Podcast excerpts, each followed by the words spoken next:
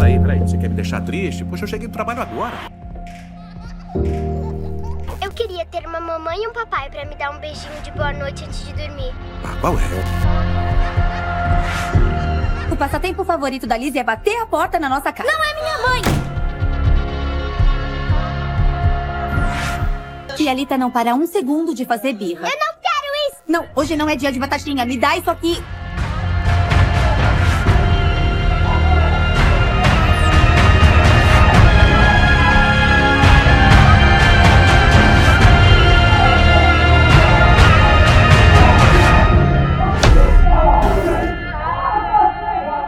Seja muito bem-vindo à Red, que bom que você está aqui. Hoje nós continuamos a nossa série de mensagens chamada Família de Mentirinha. Essa série uh, foi inspirada naquele filme Esposa de Mentirinha e nós estamos falando sobre esse assunto porque essa é a realidade ao nosso redor, a realidade não, no, não apenas ao nosso redor, mas muitas vezes a nossa própria realidade dentro de casa. Nós temos famílias que são lindas no Instagram, são perfeitas nas fotos, casais que são lindos, incríveis ao chegar na igreja, ao participar desse momento, mas na verdade escondendo uma triste realidade de uma família disfuncional, um casamento de mentirinha, uh, famílias que estão sofrendo. Nosso mundo está passando por esse momento tão difícil e nós estamos perdendo o que é referência de família, referência de casamento, o que é masculinidade, o que é feminilidade, o que significa ser marido, esposo, o que significa ser pai, mãe, filho. Então nós estamos olhando para a palavra de Deus, buscando ah, uma referência e mais do que isso, buscando o poder de Deus para que nós possamos viver uma nova história familiar. E eu sei Hoje muitos homens vieram para a igreja, coisa que nem todos fazem, né? Porque vieram com a expectativa de não, agora é minha vez, eu vou lá, eu vou participar desse momento, eu vou estar tá lá, eu vou cutucar, eu vou curtir, né? Mas eu vou te decepcionar, tá? Porque hoje nós não vamos falar sobre as mulheres ainda, tá? Nós temos muitos assuntos para tratar pela frente e as mulheres virão no dia 17 de setembro, tá? Então até lá os homens ficarão de banho-maria, ok? Estamos deixando você de molho para que Deus esmague você, tá? para te tornar esse homem de Deus que Ele quer, que Ele te criou para ser, tá? Pois bem, essa semana nós ah, fomos envolvidos, nós ficamos chocados com essa notícia a respeito dessa atriz global, a Larissa Manuela. Uh, ela despejou, ela apresentou a realidade da sua história familiar. Uma relação uh, dos seus pais utilitarista com ela, uma empresa, negócio, sociedade e uma família uh, separada por conta de interesses. Que triste realidade Muitas novidades, muitas informações estão sendo ah, compartilhadas a cada dia sobre essa história que se tornou conhecida em rede nacional. Apesar de ser uma história conhecida em rede nacional, não é uma história diferente de muitas das nossas histórias, muitas de nossas famílias que foram têm histórias rompidas, laços quebrados por conta de egoísmo, orgulho e essa esse, esse abuso, a manipulação familiar que acontece constantemente. Como nós lidamos com isso? Texto base da nossa série tem sido Malaquias, capítulo 4, versículo 6, que diz: Ele fará que o coração dos pais volte para os seus filhos e o coração dos filhos volte para os seus pais. Ou seja, Malaquias, há 2.500 anos atrás, já compartilhava um momento em que a sociedade sofria daquilo que nós estamos sofrendo. Famílias disfuncionais, famílias desestruturadas, uma sociedade sofrendo por conta de pais que não amavam e não cuidavam dos seus filhos, filhos que não respeitavam os pais. Então Malaquias profetiza que somente alguém que viria poderia transformar essa realidade, quem é Cristo Jesus. Entenda isso. Somente Jesus, somente a graça de Deus pode reparar, laços familiares quebrados. Somente Jesus pode transformar relacionamentos familiares disfuncionais. E é por isso que nós estamos falando sobre Jesus. E um dos pontos mais importantes que nós precisamos entender é o âmago, é o porquê que está por trás de todos os nossos problemas, é essa pergunta: por que é tão difícil viver em família? Por que é tão difícil ser marido? Por que é tão difícil ser esposa? Por que é tão difícil ser pai e mãe? Por que é tão difícil ser filho e respeitar os nossos pais? Por que essas relações familiares são tão complexas e tão complicadas? A primeira coisa que nós precisamos entender é que a família, o casamento, não foi criado para ser assim. Não era assim. Pelo menos não antes do pecado.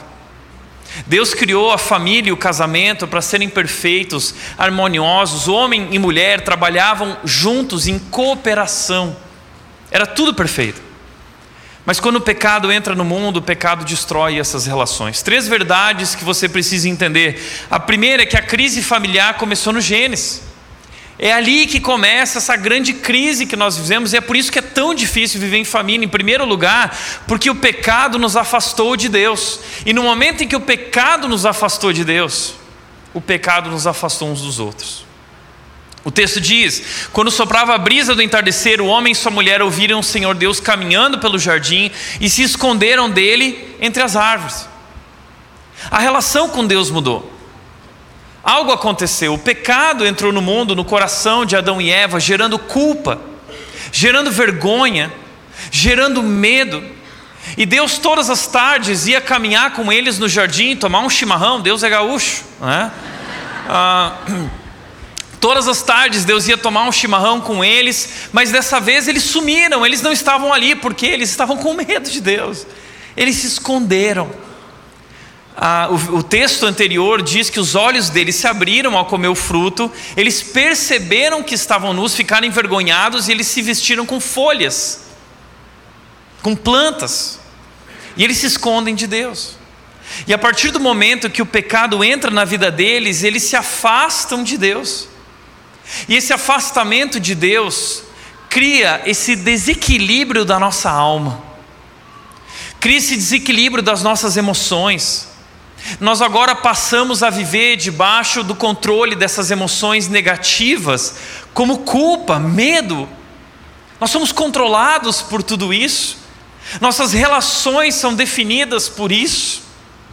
E a partir daqui então começa esse problema: o pecado nos coloca uns contra os outros. O homem respondeu: Foi a mulher que me deste, ela me ofereceu do fruto e eu comi. Ou seja, agora Adão, que amava a Eva, está colocando a culpa nela. Eles estão um contra os outros, o problema é você. Aliás, isso só mostra como nós somos controlados pelas nossas emoções. Adão está com medo. Medo porque ele falhou. Medo porque ele foi omisso. E na sua insegurança, ele decide colocar a culpa no outro. E assim nós vivemos em família hoje, o tempo todo colocando um a culpa no outro. Terceiro lugar, o pecado nos impede de enxergar verdadeiramente o problema, enxergar corretamente. O texto diz: Então o Senhor Deus perguntou à mulher: O que foi que você fez? E a mulher disse: A serpente me enganou. Então, peraí, Deus pergunta para Adão o que aconteceu, ele diz: Foi a mulher. Aí Deus pergunta para a mulher: O que aconteceu? A mulher diz: Foi a serpente. E se perguntar para a serpente, a serpente vai falar: Bom, foi o. Todo mundo passa a culpa para o outro. A verdade é que eles não estão enxergando o problema não estão enxergando corretamente. E ela diz: Foi por isso que eu comi do fruto. Eu só fiz isso porque ele fez isso. Já viu discussão assim? Não, mas eu agi assim, eu perdi o controle porque você fez isso. Não, porque eu fiz isso porque você. A gente está sempre tentando passar a culpa adiante, terceirizar a responsabilidade. E esse é o nosso grande problema, nós não enxergamos corretamente. Qual é o verdadeiro problema? O verdadeiro problema é o pecado que nos tornou pessoas egoístas, que nos tornou pessoas orgulhosas, que nos colocou uns contra os outros. Esse é o verdadeiro problema. Como disse o Paul Tripp nesse livro chamado O que você esperava? Expectativas fictícias e a realidade do casamento. Esse, é, entre dois livros, é o melhor livro sobre casamento que eu já li, tá? Eu vou indicar dois livros nessa série. Semana que vem a gente vai falar de outro. É esse aqui, O que você esperava e o significado do casamento do Tim Keller. Dois livros incríveis que você precisa ler. Esse livro aqui é maravilhoso. E ele diz o seguinte: existem poucos casais que entendem aquilo que precisam entender. Para que uma transformação duradoura possa ocorrer no casamento, eles acreditam que a luta é com o cônjuge, ou que precisam mudar as circunstâncias em que se encontram, mas a realidade é esta: todas as lutas horizontais são frutos de uma guerra mais profunda, um problema interior. Tiago 4:1 diz: De onde vêm as guerras e contendas entre vocês, os conflitos? se não vem de dentro de vocês, interiormente, das paixões que guerreiam dentro de vocês. É esse desequilíbrio emocional dentro da gente, é o nosso orgulho, é o nosso egoísmo. E ele continua dizendo: a guerra mais importante que precisa ser vencida não é a que estão travando um contra o outro, mas a que está sendo travada neles individualmente. Para que a transformação verdadeira possa ocorrer, essa guerra precisa ser vencida. Se você quer vencer a guerra na sua família, se você quer vencer a guerra no seu casamento, tem uma guerra interior no seu coração que precisa ser vencida em primeiro lugar. E essa guerra só é vencida através de Cristo Jesus. Só Ele pode vencer essa guerra e curar, restaurar, transformar a tua vida e reestabelecer o teu equilíbrio emocional, a tua saúde emocional e espiritual. Portanto, o casamento é difícil porque nós somos pessoas difíceis. Viver em família é difícil porque nós somos pessoas difíceis. Achar que o problema existe no outro, achar que o problema reside no outro, é o nosso erro crucial. O erro está na gente. Nós somos pessoas difíceis e é sobre isso que eu quero falar hoje. Viver em família é difícil, o casamento é difícil porque nós somos pessoas difíceis. Nós somos pessoas tóxicas, nós temos um coração tóxico. Porque o pecado se infiltrou no nosso coração, na nossa alma, e o pecado, ele espalha uma toxina através de todas as nossas relações. E, e, é por isso que nossos relacionamentos são difíceis. Então já ouviu aquele papo assim: ah, não, você precisa se libertar dessa pessoa que é um relacionamento tóxico. Todos nós somos tóxicos. O nosso coração é tóxico, o nosso coração é corrupto. E nós espalhamos essa toxina através do nosso egoísmo, do nosso orgulho. Só Jesus pode tratar o nosso coração. Portanto, o que eu gostaria de deixar hoje de lição é isso: enquanto não tivermos um relacionamento saudável com Jesus, nossos relacionamentos serão prejudicados. Enquanto Jesus não nos transformar de pessoas difíceis para pessoas amorosas, humildes, pacientes, nossos relacionamentos não vão dar certo. Enquanto você não tiver um relacionamento saudável com Jesus, todos os teus relacionamentos serão prejudicados. E eu quero te mostrar essa verdade através da história de uma mulher João capítulo 4 nos mostra uma mulher conhecida como a mulher samaritana, uma mulher do poço. De Chosen apresentou essa, essa cena lá, muito, muito legal. Jesus tem um encontro com essa mulher. Mas essa mulher era uma mulher que tinha muito problema de relacionamento. Ela já tinha passado por cinco relacionamentos e estava no sexto. E Jesus vai mostrar para ela que o problema reside nela. E Jesus não só vai mostrar o problema, como ele vai curar ela e restaurar a vida dela, restaurando as relações dela. Eu quero que você olhe para a história dessa mulher, para quem sabe Deus possa tratar a sua vida e tuas relações também. João capítulo 4 nos conta a história dela que diz: Assim Jesus deixou a Judéia e voltou para a Galiléia. No caminho, teve de passar por Samaria. Aqui, uma aula de geografia. A Judéia ficava ao norte, a Galileia ficava ao sul. Essa viagem do norte para o sul atravessava Samaria. Porém, os judeus não passavam por Samaria, porque existia primeiro um conflito religioso, ah, existia um conflito territorial, existia uma série de discussões e problemas relacionados aos judeus e os samaritanos, questões históricas que remetem a problemas milenares, quando o rei da Síria atacou o reino do norte e o povo da, da, do reino do norte foi misturado ali com outras raças e outros povos. Eles não são mais judeus puros. Além disso, eles foram contra a reconstrução dos muros de Jerusalém lá na época de Neemias, e ali começou esse grande conflito. Então os judeus nunca mais aceitaram os samaritanos. Então os samaritanos criaram a sua própria religião. Eles pegaram partes da Bíblia e criaram sua própria versão da Bíblia. Eles tinham seu, sua própria igreja, o seu próprio templo. Eles tinham seus próprios sacerdotes. Eles tinham seu próprio lugar para adorar a Deus. Então eles não se misturavam. Os judeus detestavam os samaritanos. Eles eram um tipo de seita. Então o judeu santo jamais passaria por Samaria. Os judeus eles contornavam Samaria, o que significava três a quatro dias a mais de viagem. Mas eles jamais passariam por ali no meio daquele tipo de gente. Mas Jesus, diz o texto, ele teve de passar por Samaria. Por que Jesus teve de passar por Samaria? Por que ele não fez como um judeu, já que ele era santo? Por que ele não fez como os outros judeus? Esse é um fator importante que nós vamos descobrir logo mais. Mas o texto continua dizendo: chegou ao povoado samaritano de Sicar, perto do campo que Jacó tinha dado a seu filho José. O poço de Jacó ficava ali. Jesus, cansado da longa caminhada, sentou-se junto ao poço por volta do meio-dia. Pouco depois, uma mulher samaritana veio tirar água e Jesus lhe disse: Por favor, dê-me um pouco de água para beber. Naquele momento, seus discípulos tinham ido ao povoado comprar comida. Então a mulher ficou surpresa, pois os judeus se recusavam a ter qualquer contato com os samaritanos.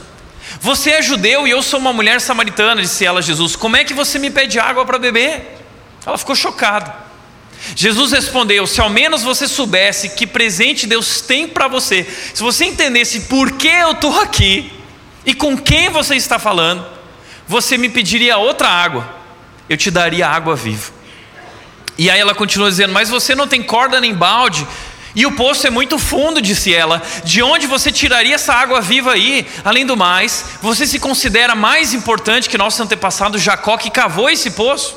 Como pode oferecer água melhor do que esta que Jacó, seus filhos e seus animais bebiam ela?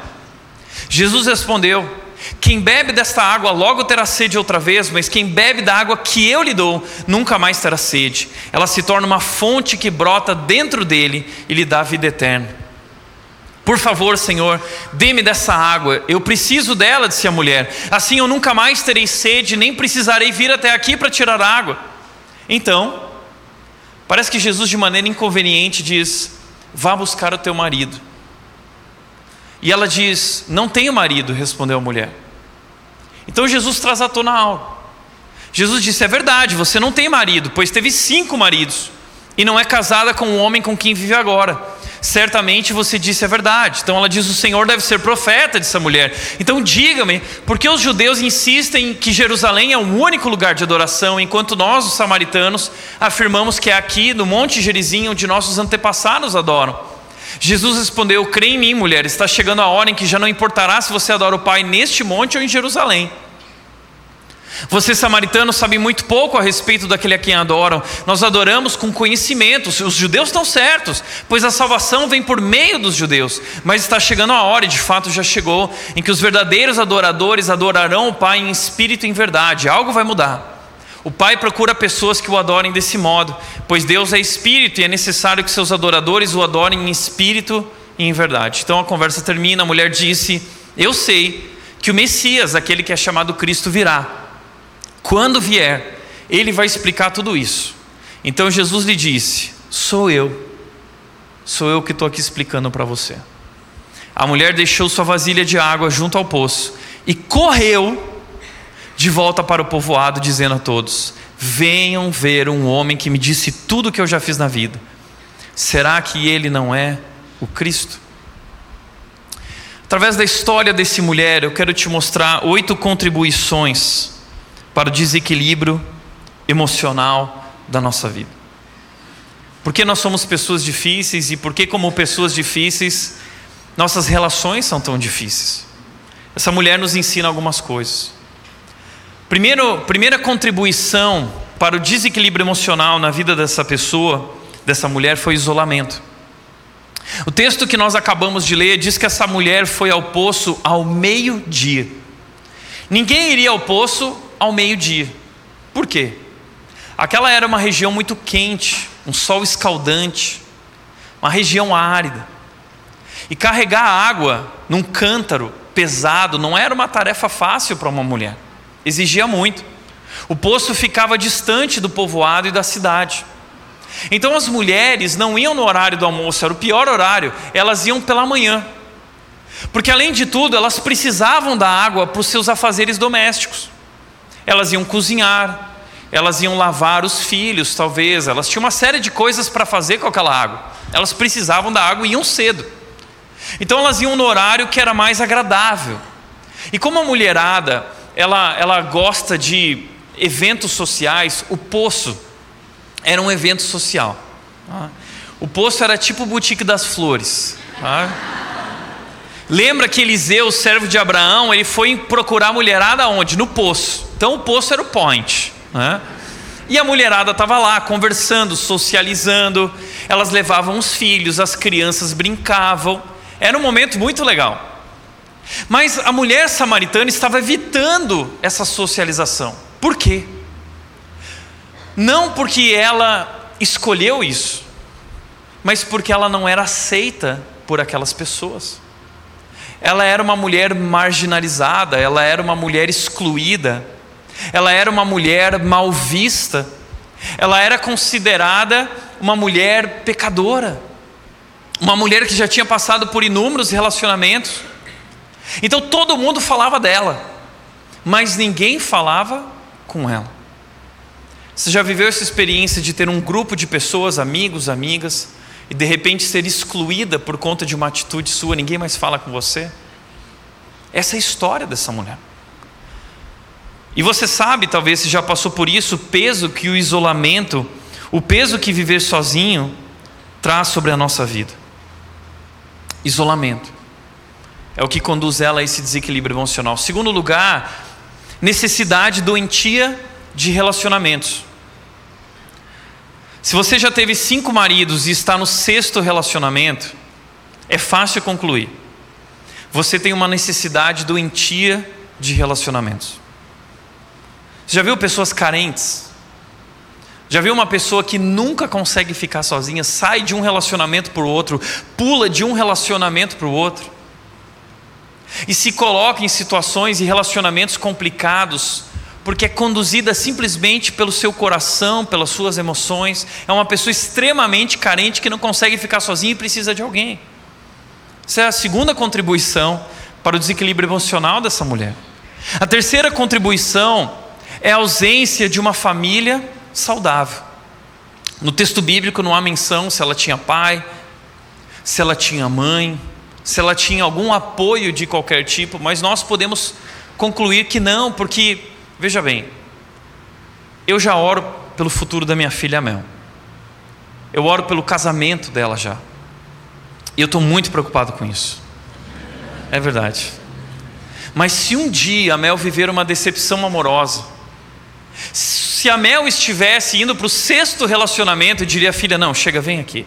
Eu preciso cuidar de você, eu te amo. Filha, tem algo errado na sua vida, com suas emoções, com a sua alma.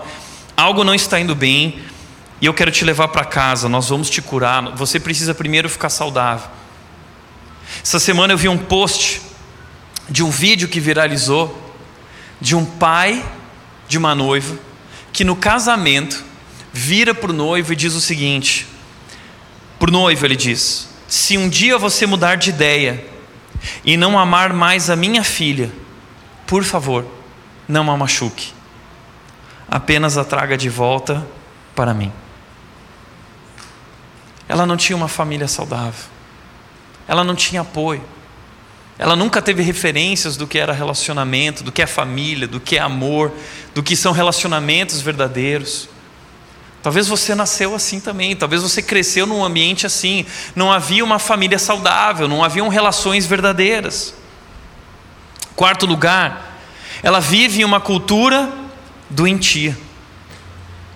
A cultura dos samaritanos era uma cultura doentia, porque eles tinham uma religião errada porque eles não tinham princípios.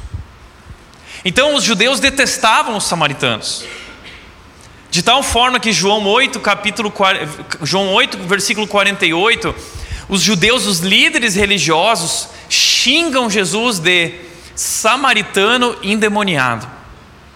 Jesus, você é um samaritano endemoniado. Na época de Jesus, chamar uma pessoa de samaritano era um xingamento. O xingamento era esse, da moda. Ô oh, seu samaritano. Então, se estiver no trânsito, ô oh, seu samaritano. Era assim que os judeus faziam. Ela vivia numa cultura, mundanismo, padrões errados. Alguns acreditam que a palavra Sicar significa cidade da falsidade. Outros também dizem que ali era a terra dos bêbados. Existiam muitos bêbados ali, pessoas sem padrão de vida. Essa mulher vive no meio dessa cultura complicada, doentia, assim como nós vivemos no meio de uma cultura complicada e doentia, e somos influenciados de alguma maneira por essa cultura que não tem padrões, que não segue o plano de Deus, a vontade de Deus, não há referências.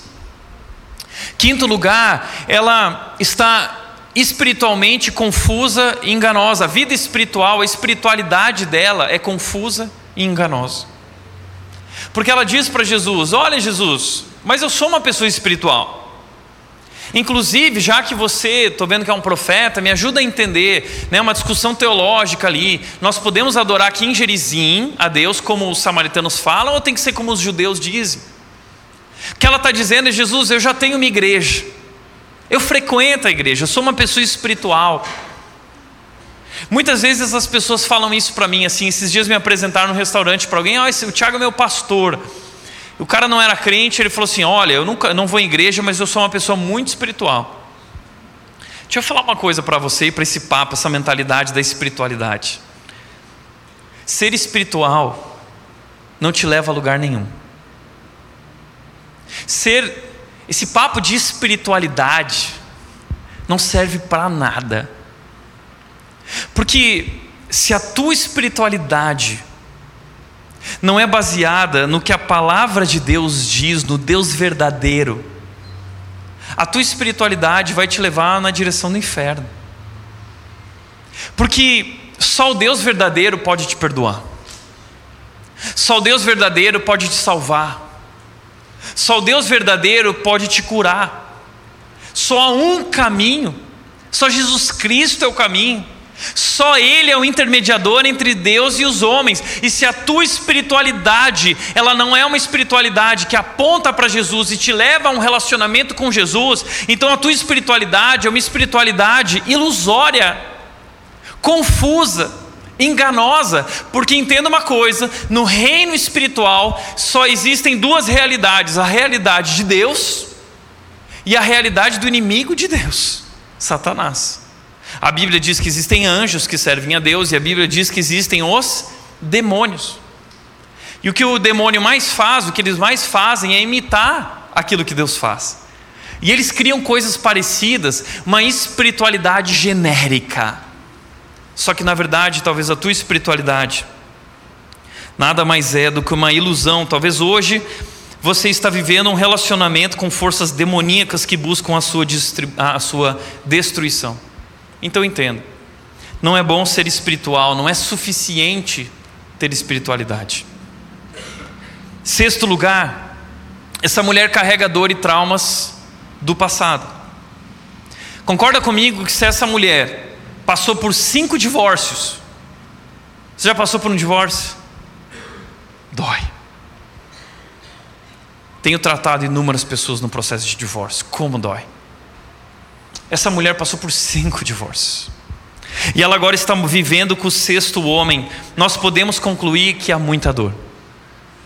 Essa mulher vai carregando essa dor de relacionamento em relacionamento.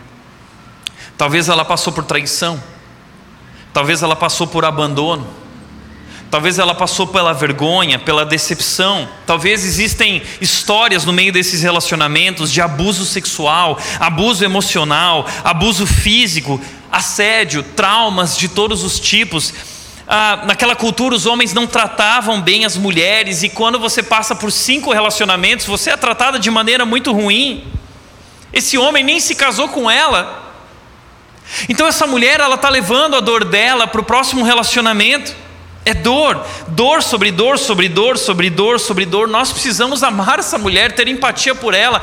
Ela está num lugar muito sombrio, ela está num lugar muito perigoso, carregando a dor e essa bagagem emocional do seu passado. Sete, ela repete padrões não saudáveis de relacionamento. Então ela teve um relacionamento, ela teve dois relacionamentos, e ela viveu aquilo que muitos de nós vivemos, achando que o problema é o seguinte: não, esse relacionamento não deu certo porque não era a pessoa certa. Mas o próximo relacionamento eu vou encontrar a pessoa certa. Aí o relacionamento não dá certo de novo, não, porque essa pessoa não era a pessoa certa, eu preciso encontrar a pessoa certa.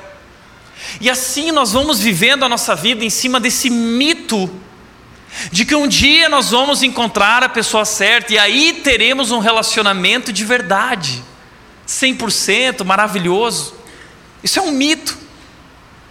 Você nunca vai encontrar a pessoa certa. Sabe por quê? Porque talvez o problema não é a outra pessoa. Talvez o problema é você. Qual é a única variável constante nessa história de relacionamentos? É ela. Talvez ela não é emocionalmente saudável. Talvez essa mulher tem conflitos e traumas não resolvidos na sua vida, que vão amargando relacionamentos, amargando outros relacionamentos. Entenda, a Bíblia não a Bíblia não concorda com esse tipo de conceito, não é um pensamento bíblico esse conceito de que eu vou encontrar a pessoa certa. Não existem pessoas certas, nós todos somos pessoas erradas, nós todos somos pessoas difíceis. Se você encontrar a pessoa certa, você vai destruir a vida dela. Esse é o conceito bíblico. O pensamento bíblico é que dois pecadores egoístas se casam e o casamento só é possível quando eles compreendem o amor incondicional de Cristo e decidem morrer para si mesmo, como Cristo morreu, amando um ao outro com esse amor incondicional. É isso que é o casamento. Dois egoístas se casando, abrindo mão do seu orgulho, do seu egoísmo e morrendo para si mesmo, para se tornarem um só em Cristo. Certa vez perguntaram à esposa do Billy Graham, a Ruth Graham, é, se ela já tinha pensado no divórcio. E a Ruth Graham, casada com o Billy Graham, respondeu: Eu nunca pensei no divórcio, mas eu já pensei no homicídio. Bom, ela é casada com o Billy Graham. Então não existe esse negócio de pessoa certa. Nono lugar, oito, oitavo lugar, aceitar o abuso. Chega um ponto que essa mulher está tão desesperada por um relacionamento, se sentindo sozinha, tão machucada, tão carente, lutando, desesperada. Eu não aguento mais. Eu só quero alguém para estar comigo. Então, pelo fato de que não querer ficar sozinha, ela aceita qualquer tipo de relação, inclusive um homem que não se compromete com ela mas se aproveita dela, do que ela tem a oferecer. É muito perigoso quando você aceita um relacionamento abusivo, ao invés de ficar sozinho, buscar a Deus e curar o teu coração e a tua alma. Esse homem pegou uma mulher vulnerável e ele está usando ela para o seu próprio benefício. Não assume um compromisso com ela. Isso é um relacionamento abusivo. Deixa eu te fazer uma pergunta. Quantos desses tópicos, fatores e contribuições fazem parte da tua história de vida? Agora pergunta: onde essa mulher vai buscar ajuda? A sua cultura é confusa. O homem com quem ela está não ajuda ela. Ela não tem ninguém. Ela não tem uma rede de apoio. Ela não tem canais de ajuda para as mulheres. Mas é aí que Jesus aparece. Jesus aparece e senta no poço com ela. Veja, Jesus nunca pecou, mas Jesus está disposto a quebrar muitos tabus culturais para amar as pessoas que estão distante dele. Portanto, agora eu quero te convidar a não olhar para a mulher, mas eu quero te convidar a olhar para Jesus e perceber como nosso, a nossa relação com Jesus pode transformar a nossa vida, reestabelecendo, reorganizando nossa vida emocional e nos trazendo saúde espiritual. Oito maneiras como Jesus nos traz saúde emocional. Em primeiro lugar, Jesus é seguro. Jesus é seguro. Eu não sei você, mas a gente olha para o mundo e às vezes dá medo de fazer amizade com pessoas, porque nós vivemos em um mundo de pessoas que se aproveitam. São relações utilitaristas. A questão nos nossos relacionamentos hoje é o que você tem a me oferecer. Então nós temos medo muitas vezes de nos aproximar de alguém e ser enganados, ser manipulados, sofrer algum tipo de abuso. Mas aqui está o que você precisa saber sobre Jesus. Jesus é seguro. É interessante que a Simone de Beauvoir, um dos pilares do feminismo, ela não é uma referência para nós de maneira nenhuma, pelo contrário. Mas ela tem uma frase que eu concordo plenamente com ela. Ela diz que homens violentos, homens abusivos, são homens inseguros. Jesus não é violento, Jesus não é abusivo, Jesus não nos manipula, Jesus não nos condena, porque Ele é seguro, Ele sabe quem Ele é. Então Jesus nos trata de maneira especial. Não importa o que você é, não importa quem você é, não importa o que você fez, não importa o que você passou, Jesus é uma pessoa segura para você conversar. Jesus é confiável. Jesus é um lugar seguro para você estar e depositar a tua vida e derramar teu coração e desabafar e se render. Nas mãos de Jesus, na presença de Jesus, você está seguro. Segundo lugar, Jesus busca pessoas não saudáveis. Jesus está buscando pessoas como eu e você.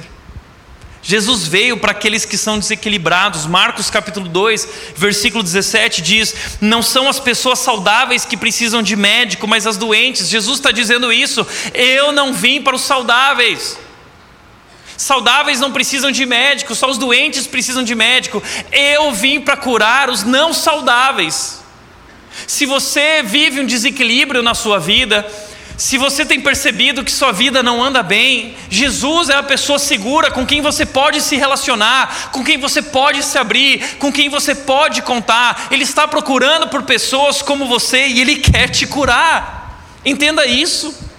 Olha que incrível a história da mulher samaritana. Deus saiu do trono dele e entrou na história humana e atravessou aquela região desértica para chegar num poço ao meio-dia e se encontrar com aquela mulher.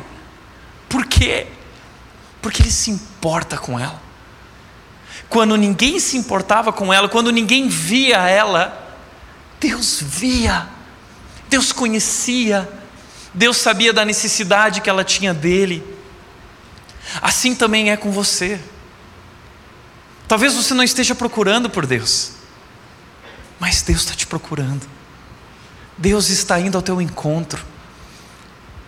Talvez você nem perceba a necessidade que você tem de Deus, mas Deus sabe, Deus conhece a necessidade que você tem, e Ele está correndo atrás de você, Ele não vai desistir de você. Essa é a história de Deus na Bíblia. O homem e a mulher, os seres humanos deixaram a Deus, então Deus corre atrás deles Davi disse isso no Salmo 23, versículos 5 e 6. Ele diz: Sei que o teu amor, a tua bondade e fidelidade correrão atrás de mim todos os dias. É isso, Jesus está correndo atrás dessa mulher, porque ele veio para os não saudáveis, ele veio atrás de você. Terceiro, Jesus ama os não amados e perdoa o pecado. Essa mulher provavelmente nunca experimentou o amor. Porque a gente vive esse mito de que, ah, eu quero me apaixonar por alguém, eu quero me casar, eu quero me sentir amado, eu quero me sentir amado. Mas muitas pessoas estão casadas e não se sentem amados. Estar casado não significa ser amado.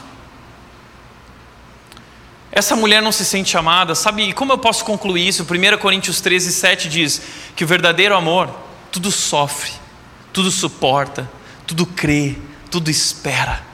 Verdadeiro amor não desiste. Pois bem, todos os homens desistiram dessa mulher. Ela nunca experimentou o verdadeiro amor, o amor incondicional. Mas agora, ela vai experimentar esse amor, que ela nunca experimentou, que ela nunca encontrou. Talvez ela não teve um pai que amou, talvez ela não teve um marido que amou, talvez você não teve uma esposa que te amou, mas a, a boa notícia que eu tenho para te dar é que o amor que você procurou a tua vida inteira está à disposição na pessoa de Jesus, num relacionamento com Jesus. Você vai experimentar amor incondicional. Mas mais do que isso, você não apenas vai ser amado, como você vai ser perdoado. Na história dessa mulher, sem dúvida, há erros, há falhas, há pecados pecados não tratados, ela carrega esse peso, ela carrega essa bagagem de culpa, ela carrega essa bagagem de vergonha, ela carrega essa bagagem de medo, porque ela não experimentou ainda o perdão de Deus, e nós não nos tornaremos emocionalmente saudáveis enquanto não experimentarmos o amor de Deus, que nos liberta dessa bagagem e que restaura o nosso interior. Então, por isso, para perdoar essa mulher, Jesus traz o pecado dela à tona. Traz teu marido aqui. E ela diz: Eu não tenho marido. Claro que você não tem marido. Você já passou por cinco casamentos e agora está no sexto e ele nem é teu marido. Por que Jesus está fazendo isso? Entenda uma coisa: Jesus está trazendo o pecado dela à tona, não de maneira humilhante, não de maneira condenatória, mas de maneira perdoadora. Porque uma das únicas formas de nos tornarmos uma das formas pela qual nós somos emocionalmente desequilibrados é porque não experimentamos esse perdão, o perdão pelo pecado, e carregamos o, pe o pecado do passado para o presente, e arrastamos esse pecado para o futuro. Nós pecamos no passado, trazemos ele para o presente e o arrastamos para o futuro, e nós vamos carregando essa bagagem ao longo de toda a nossa vida, porque nós somos pecadores, e Jesus quer nos libertar dessa bagagem. Eu não sei se você já parou para pensar nisso, mas todos nós somos pecadores. E todos nós então carregamos essa bagagem de vergonha, de culpa, de medo, de insegurança. Somos controlados por nossas emoções e nos colocamos em situações complexas, difíceis, complicadas. Você já ouviu aquela expressão assim: todos erram, todos perdem, não existem pessoas perfeitas. Expressões como essa só mostram essa realidade de que todos pecaram. E muitas vezes, quando nós carregamos essa bagagem emocional da culpa, do medo, da vergonha, nós achamos que nós precisamos ser punidos. Ah, eu estou sendo punido, eu mereço passar por isso. E tem muita gente que decide, que toma a decisão de cortar o pulso, que toma a decisão de se punir, porque fala assim: eu errei, eu pequei, carrega culpa e fica se punindo e punindo. Nós nos punimos de muitas formas, são comportamentos destrutivos. Então, Jesus Cristo entra na história para nos substituir. E a mensagem que Deus tem para nós é que nós não precisamos nos punir pelo pecado, porque Cristo foi punido por nós. Ele foi ferido pela nossa transgressão, e pelas feridas dele nós fomos curados. Ele foi punido em nosso lugar, o nosso pecado foi colocado sobre ele, para que Deus derrame o perdão dele sobre a tua vida. Entenda isso. É através do perdão que ela pode agora descarregar toda essa bagagem, toda essa dor, todo esse fracasso, todo esse luto e esquecer o que ficou para trás. Ela pode viver uma nova vida com Jesus. Você não pode ser emocionalmente saudável, você não vai ter relações saudáveis até ser perdoado, experimentar o perdão de Deus e compreender, ter essa consciência da grandeza do amor de Deus, de quão amado você é por Deus. Enquanto você não se livrar da culpa, da vergonha, desse fardo, entender que toda culpa, todo fardo e toda condenação foi transferido para Jesus. Ele foi punido e você foi abençoado. Quarto lugar, Jesus compartilha sua vida emocional em nós, por meio do seu espírito. Essa mulher está indo para o poço para nutrir o seu corpo. Mas o que Jesus vai mostrar para ela é que ela está negligenciando uma outra parte do seu ser. Eu não sei se você já se ligou disso, mas nós temos uma parte material, nosso corpo, e uma parte material, que é a nossa alma, nossas emoções. E no mundo em que nós vivemos, nós recebemos muitas instruções de como cuidar do nosso corpo, mas temos pouquíssimas instruções sobre como nutrir e alimentar a nossa alma. Assim, todos os dias essa mulher está indo para o poço para obter água para o seu corpo mas ela não está recebendo nutrição vital para a sua alma. Então Jesus vai dizer para ela que existe um outro poço, e é esse outro poço que ela realmente precisa, é um poço espiritual. É um poço que é uma fonte inesgotável de vida através da presença, do, do poder, da pessoa do Espírito Santo. É isso. A água ajuda a nutrir o nosso corpo, mas somente a presença do Espírito de Deus pode nutrir a nossa alma. A palavra que Jesus usa para se referir ao Espírito Santo, ele diz assim: Eu vou lhes enviar o Consolador. Sabe o que significa Consolador? Significa alguém que traz conforto, que traz ajuda que traz orientação espiritual. Então Jesus está descrevendo o Espírito Santo como aquele que vem para nos ajudar, para nos fortalecer e nos guiar em nossa jornada espiritual. O Consolador vai nos trazer conforto, ele vai trazer transformação e restauração à nossa alma. Jesus é saudável em suas emoções, porque ele tem a presença do Espírito de Deus na sua vida. Nós jamais seremos emocionalmente saudáveis, jamais, sem a presença da pessoa e do poder do Espírito Santo em nós. Então, agora, depois de receber Jesus e o Espírito Santo, ela pode se tornar saudável, ela pode ter relacionamentos saudáveis. Seu corpo precisa de água, mas a sua alma precisa do espírito. Alguns de nós cuidam, só cuidam do corpo e não cuidam da alma. O resultado é que nós não temos uma vida saudável, uma vida emocional saudável, uma vida espiritual saudável. Você cuida do corpo, mas você não está cuidando da sua alma, que é a parte mais importante da sua vida, da qual depende teu corpo e tuas emoções. E entenda que Jesus quer compartilhar conosco toda a sua vida emocional. Quando nós olhamos para Jesus, parece que nada o abala. Alegre, seguro, ele tem amor, ele tem perdão, ele tem paciência, ele tem sabedoria. Entenda, Jesus quer compartilhar a sua vida emocional, a sua vida espiritual conosco. Ele faz isso através do Espírito. O que é o fruto do Espírito, se não isso? Gálatas 5 diz Pois o fruto do Espírito é amor, alegria, bondade, longanimidade, paciência, perseverança, domínio próprio. Esse é o fruto do Espírito.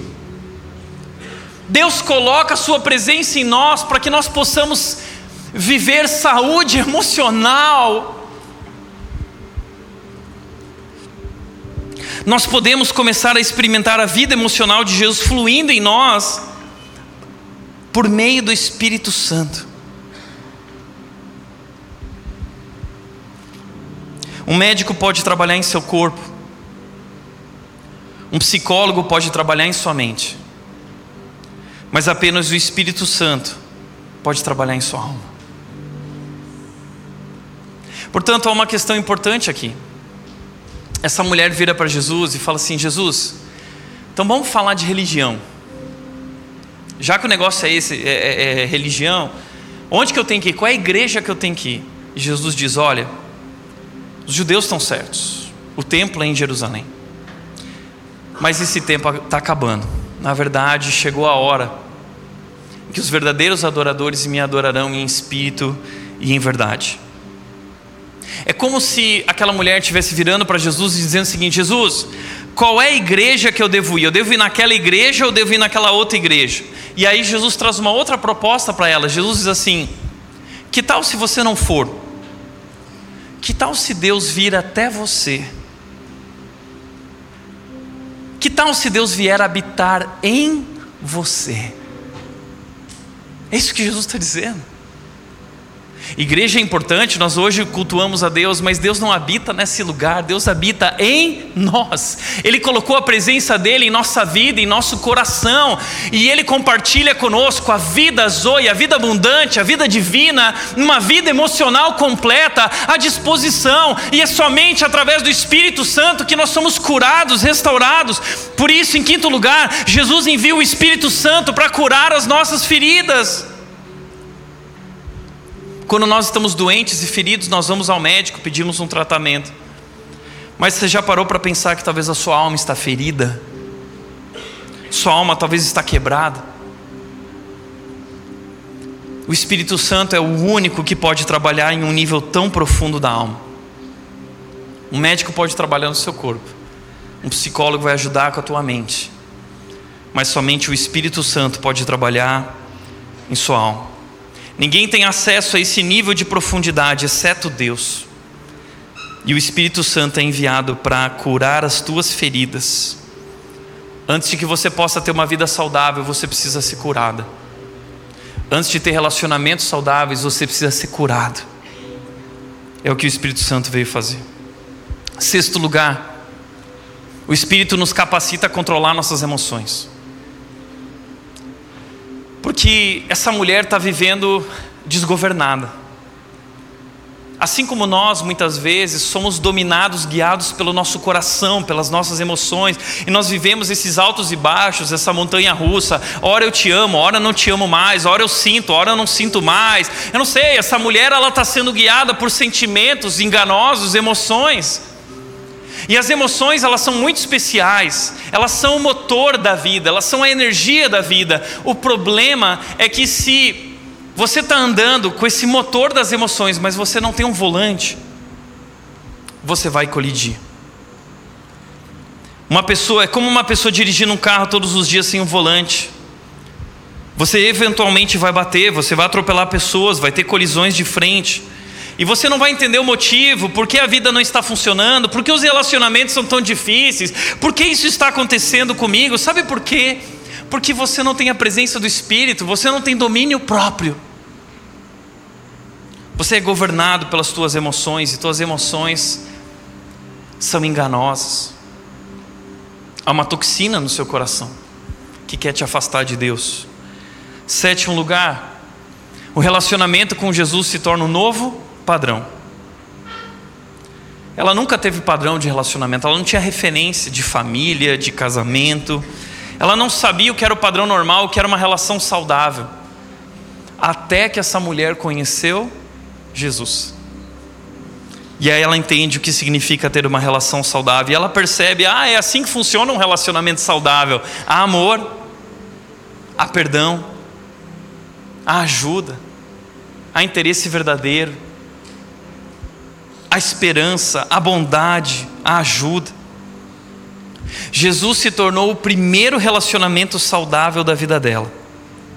E vai estabelecer um padrão para os futuros relacionamentos dela. Agora ela sabe o que é um relacionamento. É por isso que a relação com Cristo modela as nossas relações. Porque agora nós sabemos o que é um relacionamento saudável. E Jesus nos convida a amar uns aos outros como Ele nos amou. Um novo padrão. E por último, Jesus nos torna pessoas emocionalmente saudáveis que espalham vida em seus relacionamentos. Assim que essa mulher encontra Jesus, ela fica emocionalmente saudável e se torna uma pessoa que compartilha a vida. Aquela que vivia isolada, que era marginalizada, uma mulher insegura carregando essa bagagem, ela sai correndo. Não há mais bagagem. O texto bíblico diz que ela sai correndo, ela entra na cidade e ela diz: Eu conheci o Salvador. Eu conheci o Salvador. E sabe o que acontece? A Bíblia diz que através daquela mulher, Deus começa um mini avivamento na cidade de Sicar. E Jesus fica ali alguns dias, compartilhando a verdade junto aos samaritanos, junto aos não saudáveis. Para refletir e praticar, primeiro, viver em família é difícil porque nós somos pessoas difíceis. Achar que o erro reside no outro é o nosso erro crucial. Segundo, a razão pela qual os seus relacionamentos estão falhando é que o seu primeiro relacionamento está falhando. Você não tem uma relação saudável com Jesus. Entenda, antes de podermos consertar nossas relações horizontalmente, nós precisamos consertá-las verticalmente. O seu problema é com Deus. Entenda isso. O problema não é o seu marido na maioria das vezes, o problema não é sua esposa, na maioria das vezes.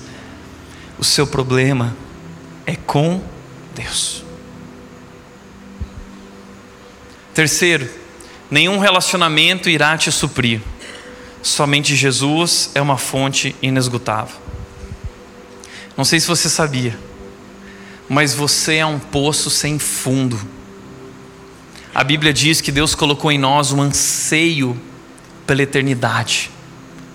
E eu não sei se você já percebeu, mas nada nesse mundo satisfaz. Nada. Nada vai te suprir.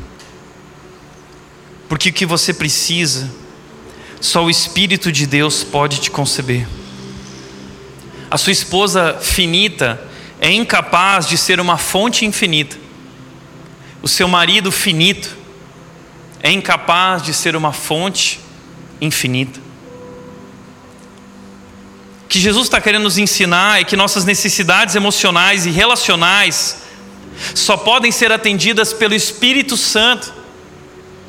Se tornará uma fonte dentro de nós que, que fluirá rios de água viva, rios de água viva, é infinito uma fonte a jorrar para a eternidade, é amor que nunca acaba, é perdão que nunca acaba, paciência que nunca acaba, é força que não acaba. O que você está procurando, você só encontra em Jesus, é só no Espírito Santo, só Ele pode te suprir, só Ele pode te saciar, só Ele pode te satisfazer, só Ele pode fazer essa fonte infinita jorrar dentro de você, através da presença dEle.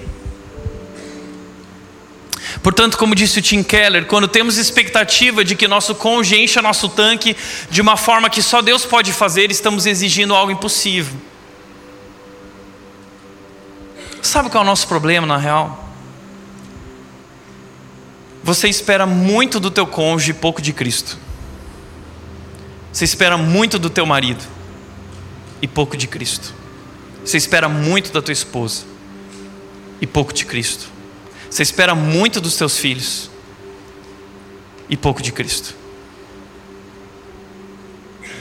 Precisamos restaurar nossa relação com Deus. E rios de água viva fluirão a partir de nós. Nós vamos compartilhar a vida. Nós vamos abençoar pessoas, porque vai fluir, flui saúde espiritual, saúde emocional, amor, bondade, alegria. Sabe qual é o segredo? É o Espírito Santo em nós, que nos é dado através de Jesus. Nós vamos encerrar o culto com o testemunho de uma mulher, a dona Nilda, eu contei semana passada, 20 anos, sua família orou pela conversão dela, sua filha. Ela leu o livro e Deus usou o livro como instrumento para que ela conhecesse o verdadeiro Jesus. E a história, o testemunho dela que ela tem compartilhado é incrível. Ela se tornou como uma mulher samaritana.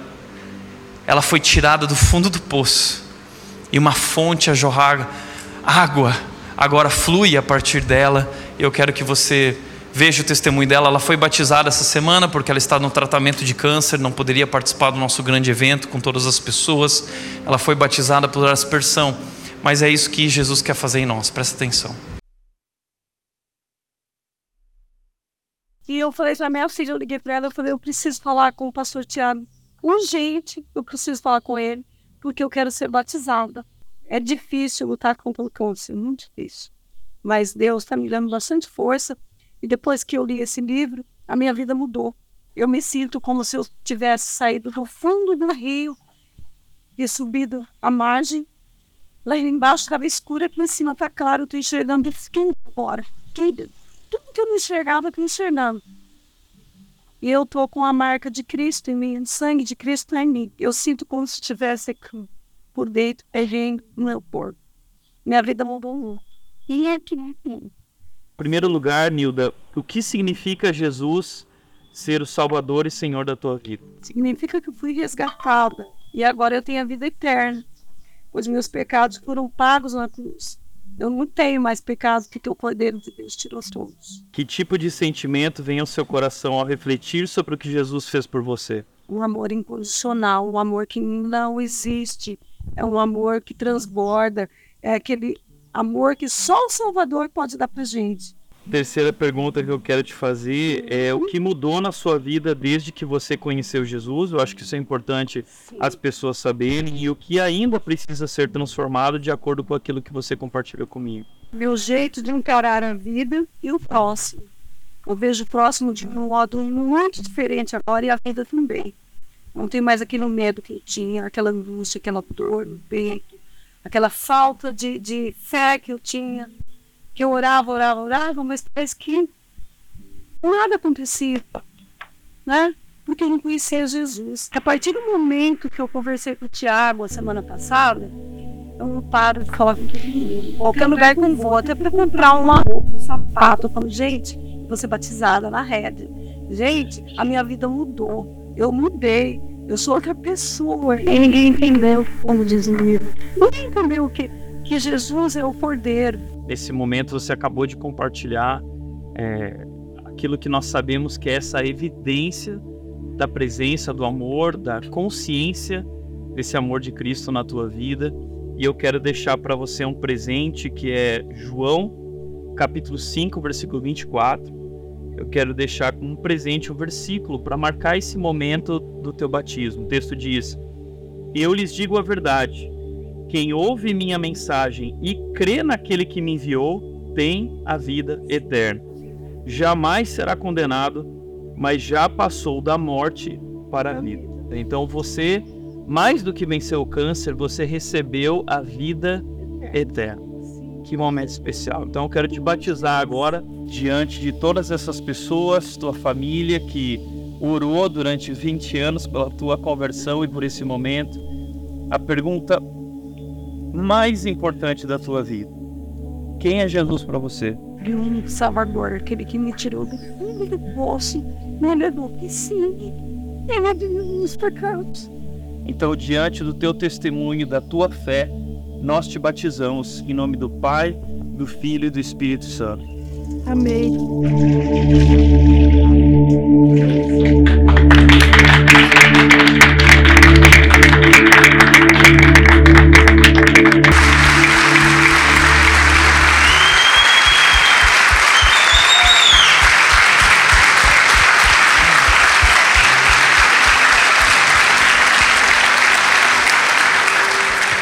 Te convidar a fechar os olhos.